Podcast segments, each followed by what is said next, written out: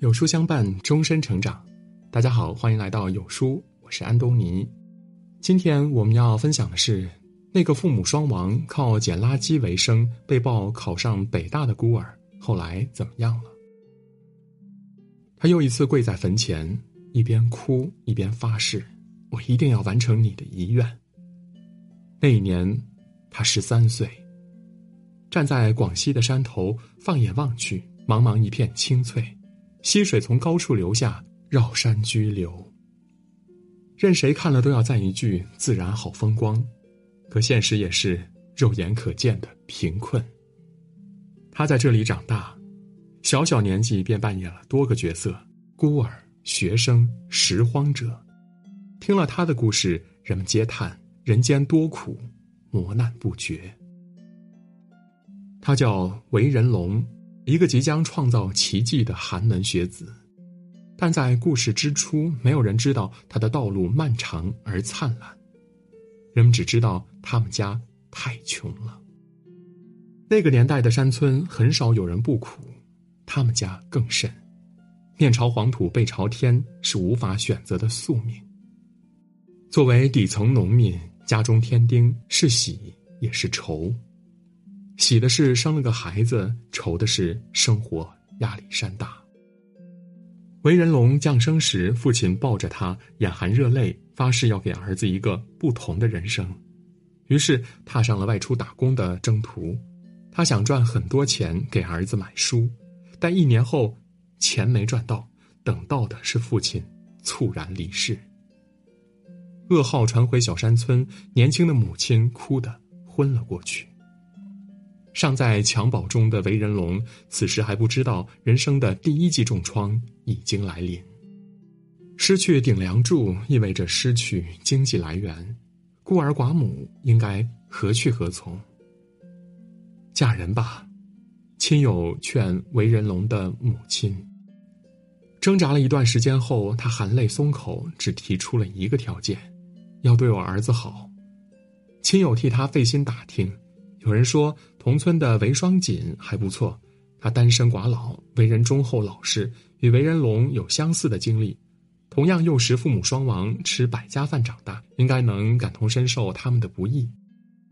最后，双方都点了头，一个贫困又幸福的三口之家就此组建。继父对他不错，视如己出，青山绿水间，继父常常将他扛在肩头，登高摘果，山涧戏水。母亲很满足，为了分担丈夫的养家压力，她会去村里帮人弹棉花，轻轻一动就思绪纷飞。这些尘屑侵入她的呼吸道，日久天长，她和亡夫一样，患上了肺病。一到半夜，咳血不止，韦双锦放心不下，带着她赶往镇上的医院。很快，检查结果出来了，肺癌晚期。医生说。希望不大。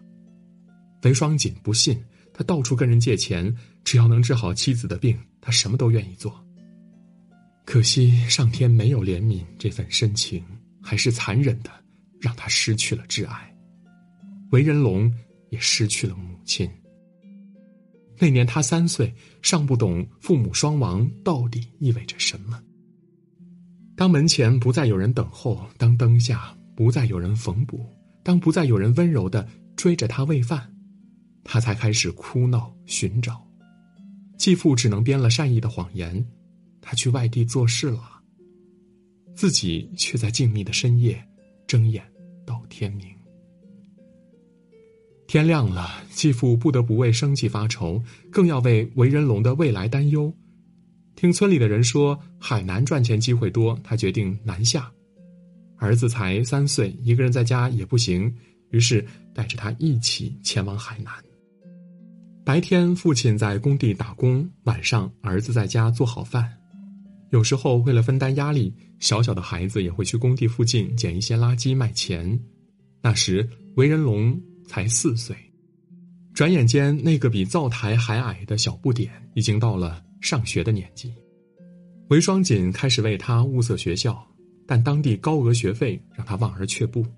此时他已疾病缠身，无法再从事高强度工作，相依为命的父子二人干脆回了老家，儿子到学校读书，父亲回田里干活。放学后，韦仁龙总会飞奔到田里，继父插秧，他读书，伴着稻穗的香气，朗朗读书声尤其悦耳。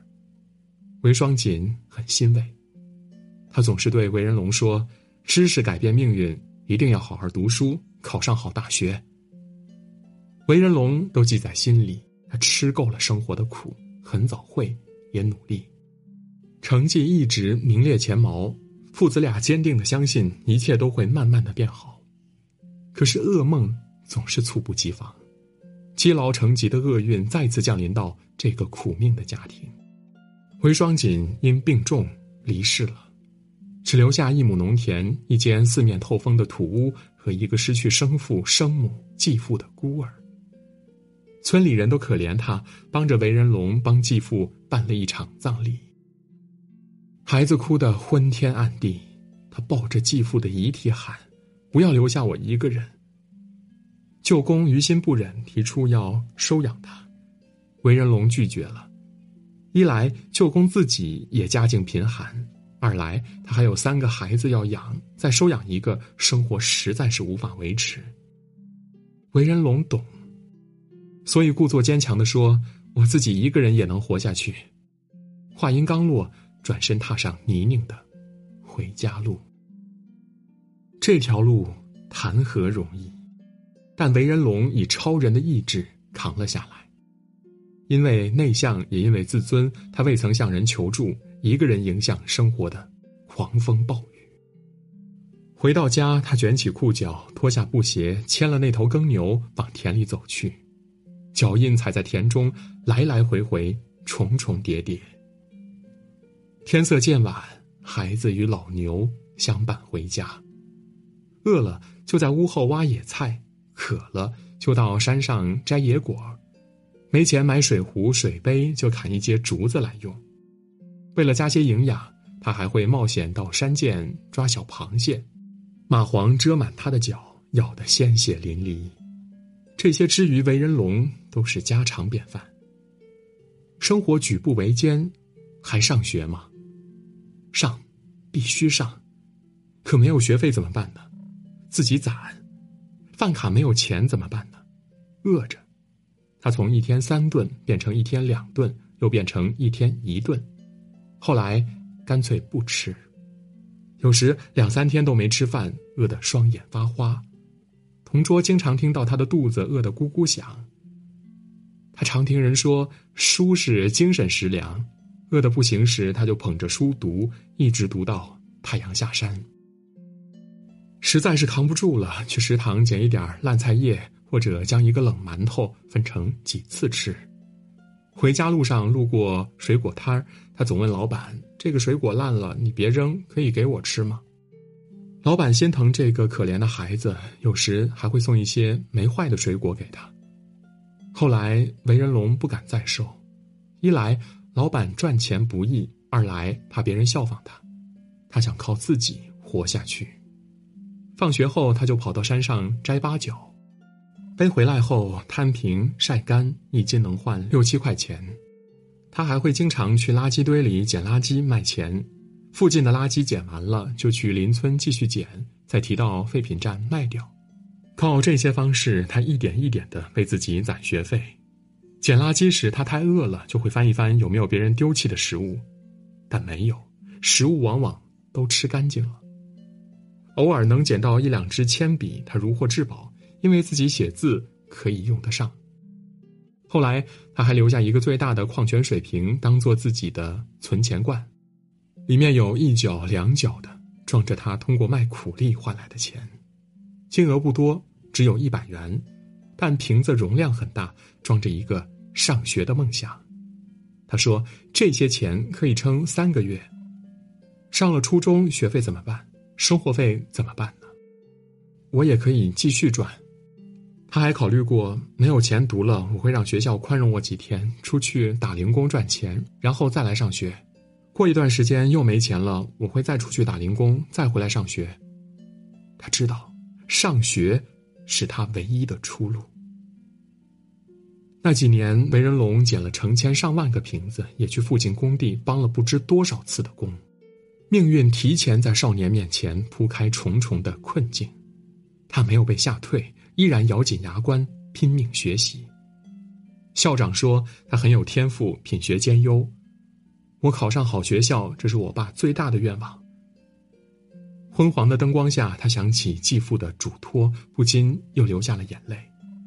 亲人的离世，生活的艰苦，压弯了少年的脊背，而社会的温暖让他坚定的挺起胸膛。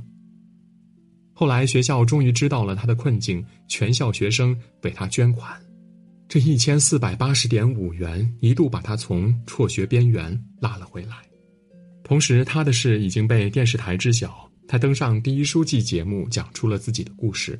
节目现场，爱心人士当场向他捐款两万元，这就意味着他可以继续上学了。上初中要离开大山，临行前，他来到继父的坟前，没有把苦楚说与他听，只倾诉了无尽的思念。爸，我要去更远的地方读书了，可能很久都不能来看你。无论我走多远，这里永远都是我的家。我不会忘记你对我多好。他叩了头，下了山，回到校园。在学校里，他一如既往非常用功。别人用兴趣学习，他用命学习。在无人关注的地方，他挥汗如雨，目标坚定。世界上没有任何困难能难倒一个坚韧又聪明的孩子，也没有任何障碍能挡住一个不达目的誓不罢休的人。后来我们听到的，都是关于韦仁龙的好消息。他考上县重点，依然成绩拔尖。再后来有传闻，他以七百零七分的高分考上了北京大学。韦仁龙终于逆袭，无数人激动万分。谁说逆境不能出人才？你看，这不就是吗？只要一个人意志够强，决心够狠，就一定能站在梦想的高地。后来也有人解释说，他考上的实际不是北京大学，而是华南理工大学，说法不一。对此，韦仁龙本人并没有回应。但不论结局如何，至于他命运的结局已经改写。至于我们最牵挂的孤儿，成功创造了奇迹般的人生，已经足矣。犹记得他在广西卫视的节目里跪在坟前对继父发誓：“我一定要完成你的遗愿。”几年过去了，他如愿以偿，继父应该可以含笑九泉，生父生母也可以安息了。此时，群山之下，道路曲折的通向远方，他走上去，渐行渐远。我们相信，在他的身后，无数大山里的学子正在紧随而来，因为他已经告诉无数人：天再黑，星辰也会亮。只要不放弃，只要坚持前行，就一定能看到光。